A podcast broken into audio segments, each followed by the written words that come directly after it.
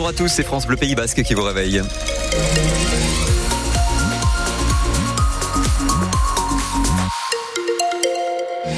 Voici la guitoune pour le journal. Allez, quelques éclaircies ce matin qui vont vite disparaître. Oui, il va falloir en profiter parce qu'elles vont pas durer longtemps. À partir du milieu de matinée, c'était un ciel gris qui est annoncé par Météo France et de la fraîcheur. Vous l'avez compris à Moléon il y a un instant, il fait 3 degrés, mais le ressenti est un petit peu inférieur. Pareil à Saint-Jean-Pied-de-Port, il fait 4 à Espelette et Bayonne, 5 à Moléon. Alors par contre, quasiment 20 degrés cet après-midi à Uarmix. Une manifestation est prévue aujourd'hui à Paris avec des lycéens du Pays Basque mobilisés. Ils ont décidé euh, de se rassembler pour la langue basque à l'école pour que les langues régionales puissent être valorisées, qu'elles aient un statut officiel et ça va au-delà de la langue basque puisque des lycéens corses, bretons, occitans et alsaciens euh, seront également présents. Une petite cinquantaine d'élèves en tout qui montent à Paris donc pour manifester devant le ministère euh, de l'Éducation nationale. Et parmi ces lycéens, Iban Sareta, il y a 14 basque, dont Anna. Anna Goyenech a 17 ans, elle habite Saint-Estebin, près d'Asparin. Elle est élève en terminale pro au lycée Tchépalé de Bayonne.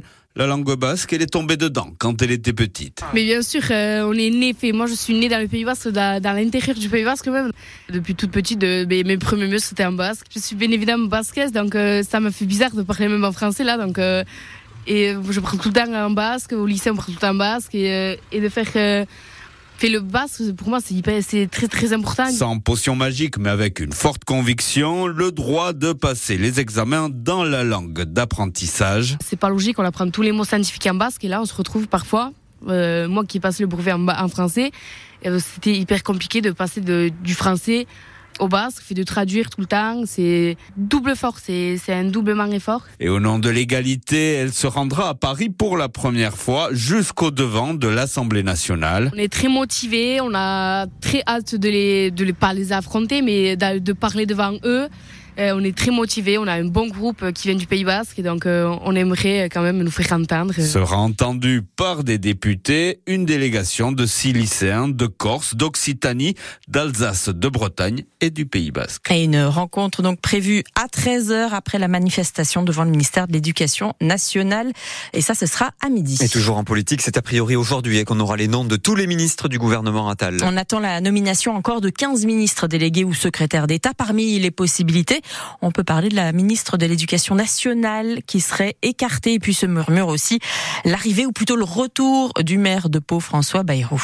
Il fait doux, très doux, pas la peine de, vous faire une image, vous le voyez bien qu'il manque de neige, mais là, c'est l'hiver 2024 qui est beaucoup trop élevé en température et selon Météo France, le niveau de l'enneigement est historiquement bas dans les Pyrénées. La surface enneigée est la plus faible mesurée depuis l'année 2000. Et à propos de ce sujet de la neige, hein, la Cour des comptes a publié un rapport qui montre que le réchauffement climatique n'a pas été anticipé par les stations de ski. Ah elles ne se sont pas diversifiées, elles ne se sont pas transformées alors que dans 25 ans, la neige va se faire de plus en plus rare. Ce rapport de la Cour des comptes montre que la plupart des stations ne pourront plus vivre de l'activité ski et qu'il faut donc absolument développer ce qu'ils appellent un tourisme quatre saisons. C'était la fin des soldes hier et visiblement, bah, il y en a pas mal d'entre vous qui ont profité des réductions pour se refaire une garde-robe. Oui, c'est pas forcément le cas au niveau national avec une baisse de 6% du chiffre d'affaires dans une soixantaine de grandes enseignes. Mais dans les magasins du Pays Basque, c'est le contraire, c'est plutôt assez bon. Euh, si on prend par exemple les chiffres pour euh, les boutiques de Bayonne ou de Saint-Jean-de-Luz, ça a plutôt bien marché. En tout cas, c'est ce que nous dit Yvan Garcia et Moriente, qui est président de l'Office de commerce et de l'artisanat de Bayonne. Euh, pour lui, les soldes, c'est pas encore démodé, au contraire. On entend beaucoup dire que ça sert plus à rien, etc. Non, c'est hyper important. C'est vrai que le pouvoir d'achat, ben, il a été impacté, hein, clairement. On peut pas le nier, et donc on a toute une partie de la clientèle qui profite de ces moments-là justement ben, pour se faire plaisir avec des vêtements à des prix beaucoup plus accessibles. Pour moi, il n'y a pas eu de différence par rapport aux autres années sur les rabais. En revanche, il y a une belle dynamique sur ces soldes-là, cette édition 2024.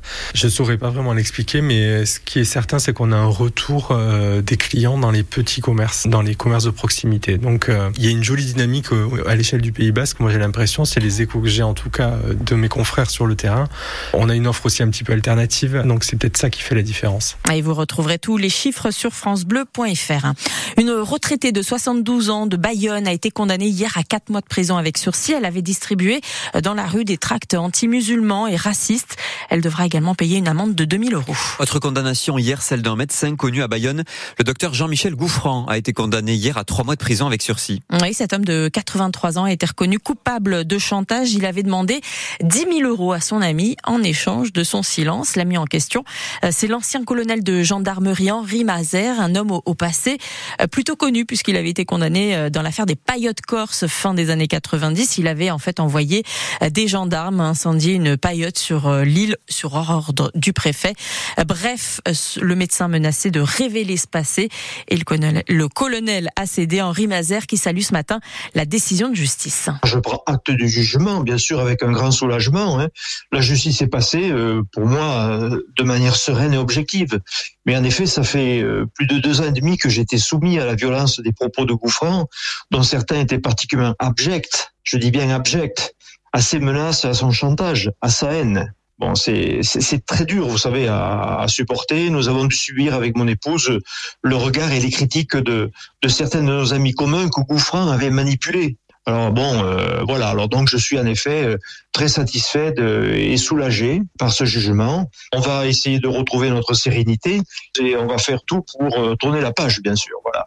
Et le médecin, le prévenu, donc, devra lui verser une somme de plus de 12 000 euros au titre du préjudice matériel et moral.